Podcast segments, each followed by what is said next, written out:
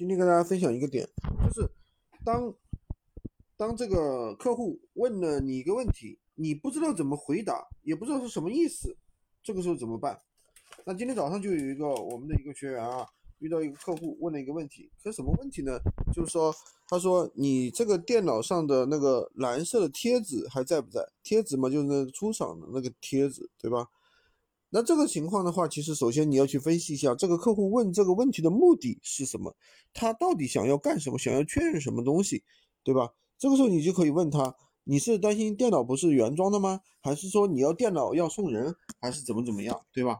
你就可以去试探一下他。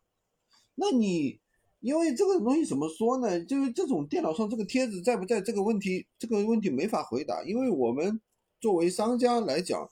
他回电脑，他肯定都是回收的呀。至于你说最终客户有没有把这个贴纸扯掉，那我哪知道啊，对不对？那每台电脑可能都不一样，是不是？